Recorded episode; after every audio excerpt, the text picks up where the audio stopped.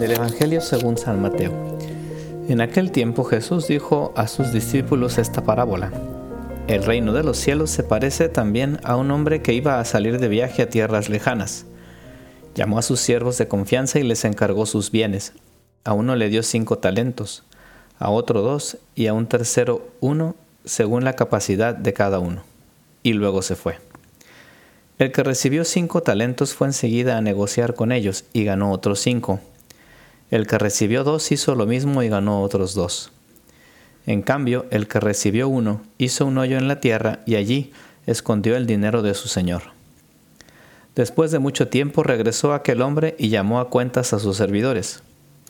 Se acercó el que había recibido cinco millones y le presentó otros cinco diciendo, Señor, cinco talentos me dejaste, aquí tienes otros cinco que con ellos he ganado.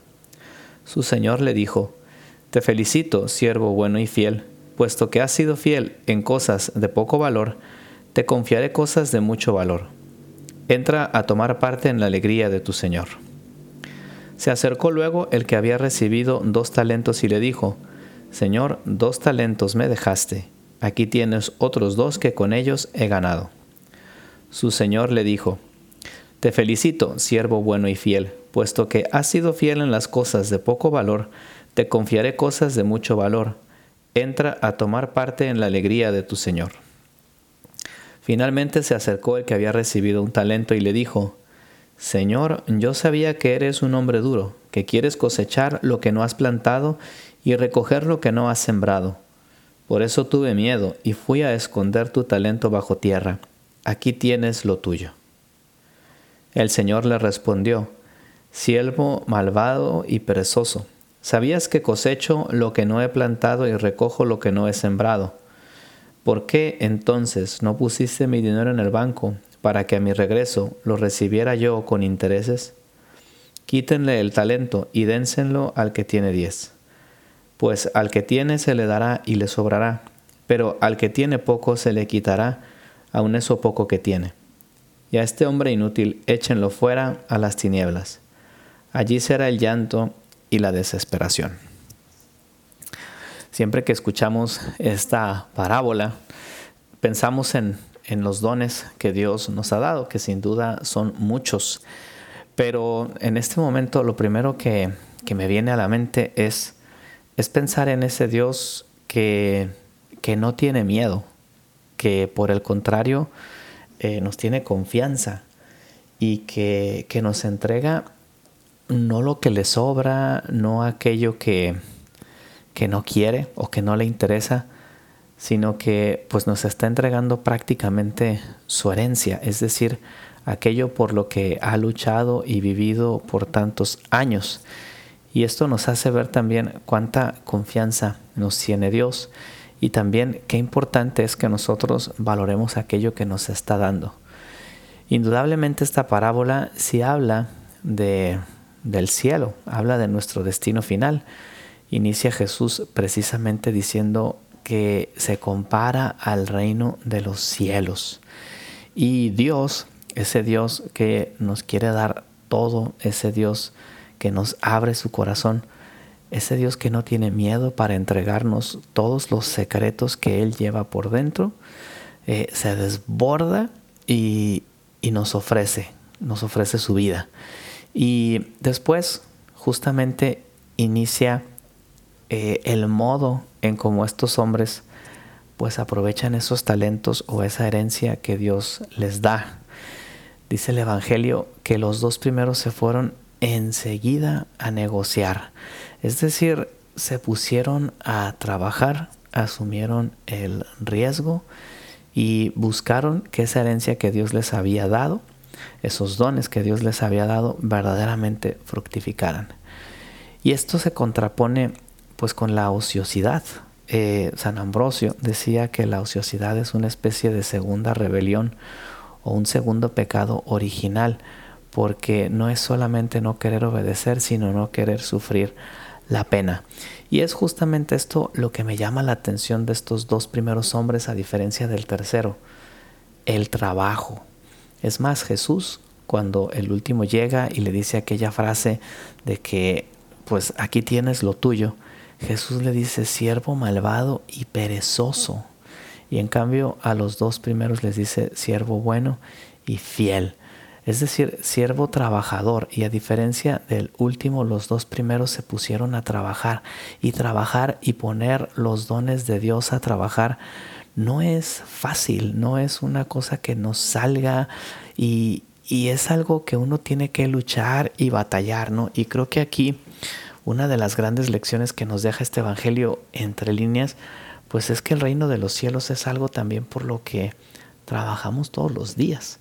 Es algo que no necesariamente te, te, llega. Es verdad que el don de Dios está ahí siempre y que la misericordia de Dios es infinita, pero como cristianos, pues todos los días debemos estar luchando por hacer rendir esos dones que Dios puso en tus manos y porque esos dones verdaderamente fructifiquen no solo para aquí, sino para la vida eterna. ¿Cuánto trabajamos verdaderamente por lo que vale la pena? ¿Cuántas veces nos distraemos en otras cosas que no valen tanto la pena? Dicen que pues el Titanic cuando se, se hundió no pudo rescatar a todos los pasajeros que llevaba porque le hacían falta botes de salvamento y perecieron alrededor de 1.700 personas, porque dentro de todo lo que tenía, pues habían dejado de lado el pensar en, en cuál era el último instrumento de salvación, que eran esos, esos botes.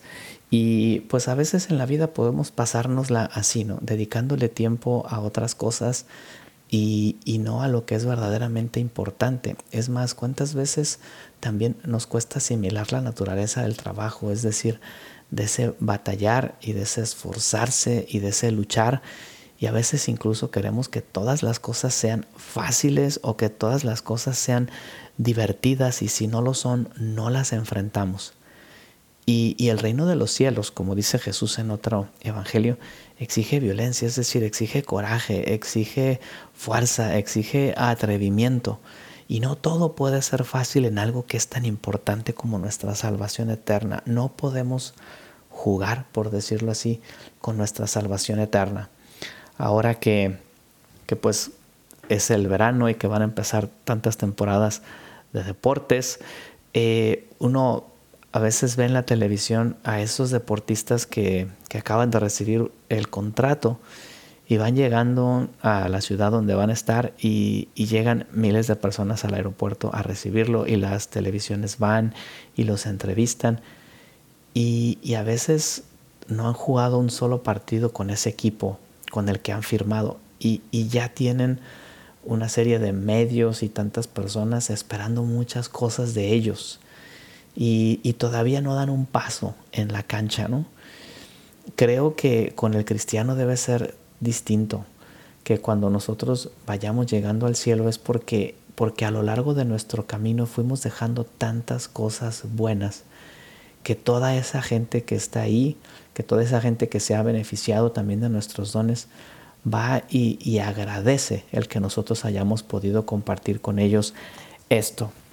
Ahora creo que es un, buen tiempo, ahora que estamos acabando el mes de agosto, para preguntarnos cuáles han sido los frutos que yo he dado a lo largo de este mes, o incluso ya que se ha acabado este periodo del verano también, cuáles son los frutos que yo he dado en este periodo del verano.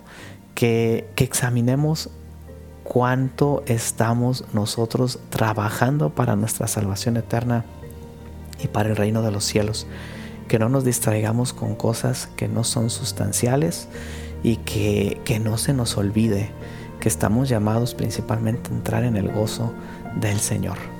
Que Dios les bendiga. Soy el Padre Evanibaldo Díaz y les invito a compartir nuestro podcast que haría Jesús.